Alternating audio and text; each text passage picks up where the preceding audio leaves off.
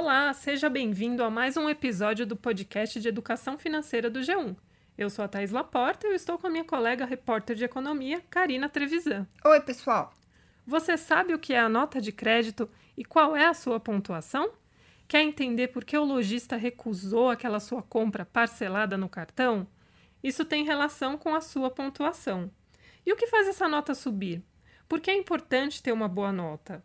São essas as perguntas que a gente vai tentar responder no programa de hoje, né, Karina? É, provavelmente você conhece alguém que passou por essa situação um pouco chata, né, Thaís? Você chega numa loja, escolhe um produto que você quer comprar precisa parcelar, chega na hora de pagar ali, o vendedor vai consultar as suas informações no sistema e aí de repente ele recusa, fala que você não pode fazer esse parcelamento. E não explica o motivo, né? É bastante constrangedor. É, constrangedor e confuso, porque às vezes a pessoa fica sem entender por que, que isso aconteceu, né? E é isso que a gente vai tentar explicar aqui hoje.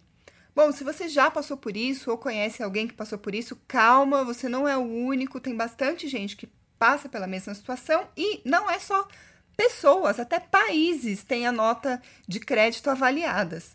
É, recentemente a gente ouviu bastante notícia aí que a nota do Brasil foi rebaixada. É, a gente ouviu várias vezes isso, isso aconteceu por agências diferentes. É, é, claro diferente do que acontece com as pessoas, mas a lógica é bem semelhante. Com países, isso acontece por agências de risco, são agências que avaliam as condições que um país tem de pagar suas dívidas.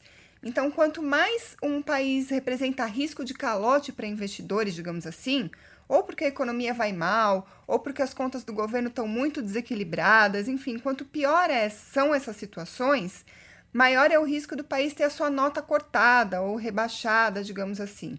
Com as pessoas, a lógica é mais ou menos a mesma, né, Thaís? Isso, essa nota, que as pessoas também chamam por aí de score, ela serve justamente para medir esse risco que o consumidor oferece de não pagar uma dívida, né? E quando essa nota é muito baixa, fica mesmo difícil conseguir crédito, né? Qualquer tipo de empréstimo ou obter um segundo cartão de crédito, né? E você pode até pagar mais caro pelo, pelo crédito caso você consiga, né? Mas quanto maior for a sua nota, maiores as chances você tem de conseguir empréstimos e financiamentos por juros mais baixos. É um assunto interessante, por exemplo, para quem está tentando financiar um imóvel. É um financiamento muito importante, um valor considerável, um valor alto. Os bancos prestam muita atenção nisso. Então, quando você faz a proposta, você encontrou o imóvel que você quer, já conversou com o proprietário, com o corretor, enfim, já decidiu, mas aí você tem que passar por aquele prazo, digamos assim, de o banco responder se vai aceitar ou não fazer o seu financiamento. É isso que está em jogo. Eles estão avaliando da mesma forma que o, o, produto que você ia comprar na loja é, aconteceu. Isso também vale para imóveis, com a diferença de que o critério é bem diferente. Então, inclusive, o seu score, a sua nota de crédito, ela pode inclusive mudar os juros que você vai pagar. O banco pode te dar uma condição melhor ou pior baseado no seu histórico como consumidor, né, Thaís? Exatamente. E esse histórico, na verdade, ele está ali num banco de dados que é gerenciado pelos chamados birôs de crédito, né? É como a Serasa, o SPC, né? Eles que são responsáveis aí por decidir qual vai ser a nota de cada pessoa de acordo com uma série de critérios, né? Então, quanto melhor for o seu histórico de pagamento, quanto mais longo for aí o seu relacionamento saudável com um banco ali, né? O, uh, o seu crédito, o pagamento em dia das contas, melhor vai ser a sua nota, né? O comprometimento da sua renda também é importante, né? É, e como as empresas com quem você tem relação ficam sabendo dessa nota?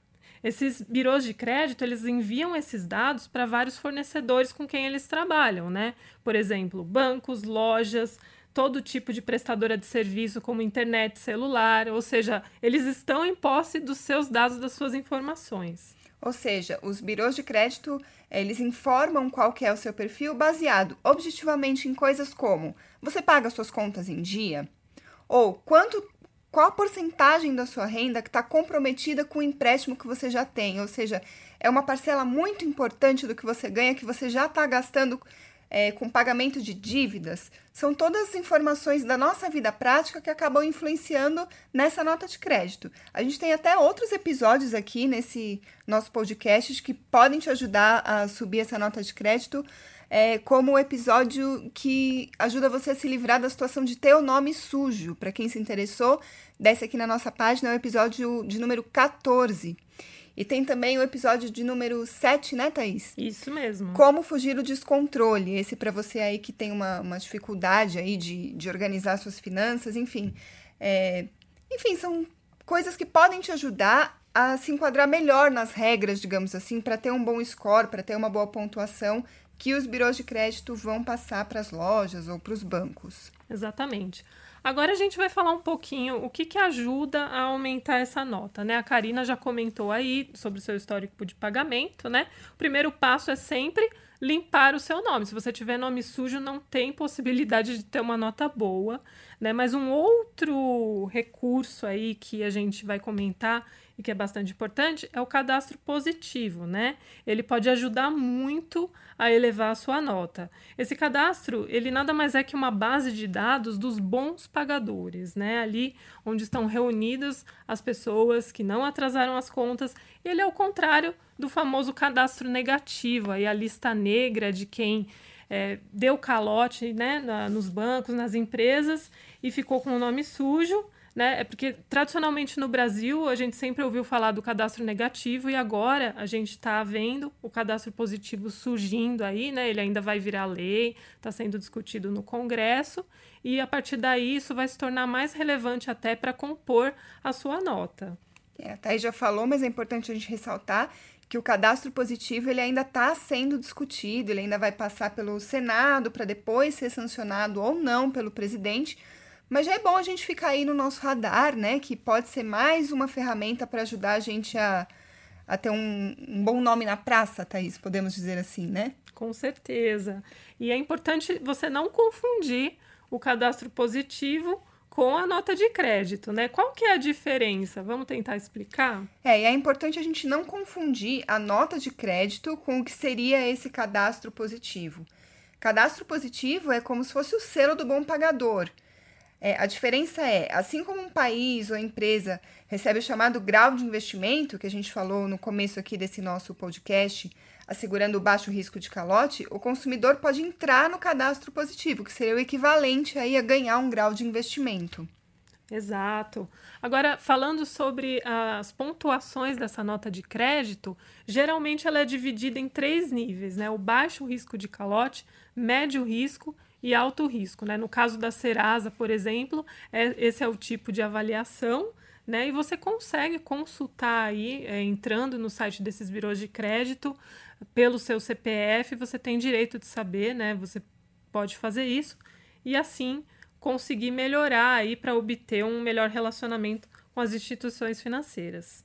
É, não são só as lojas que podem consultar a sua nota. Você também pode fazer isso, você deve fazer isso, inclusive. É importante acompanhar como é que está aí a sua situação, como é que está o seu nome na praça, principalmente se você está buscando algum tipo de crédito, vai fazer um financiamento, ou quer aumentar o limite do seu cartão de crédito, enfim, se você está precisando mesmo é, de um crédito, é legal você saber como está o seu perfil para se preparar mesmo, para saber se você tem condições de garantir uma taxa de juros mais vantajosa ou não, se você ainda precisa melhorar o, o, a sua nota nesses birôs de crédito. É importante sempre estar atento a essas coisas. Com certeza. E é isso, então. A gente espera que com essas informações você consiga sempre ter uma ótima nota de crédito aí. E para saber mais sobre como continuar com o nome limpo aí, é só acompanhar o nosso podcast de educação financeira. É isso aí, continua acompanhando, toda semana tem assunto novo. Tchau, pessoal. Até a próxima.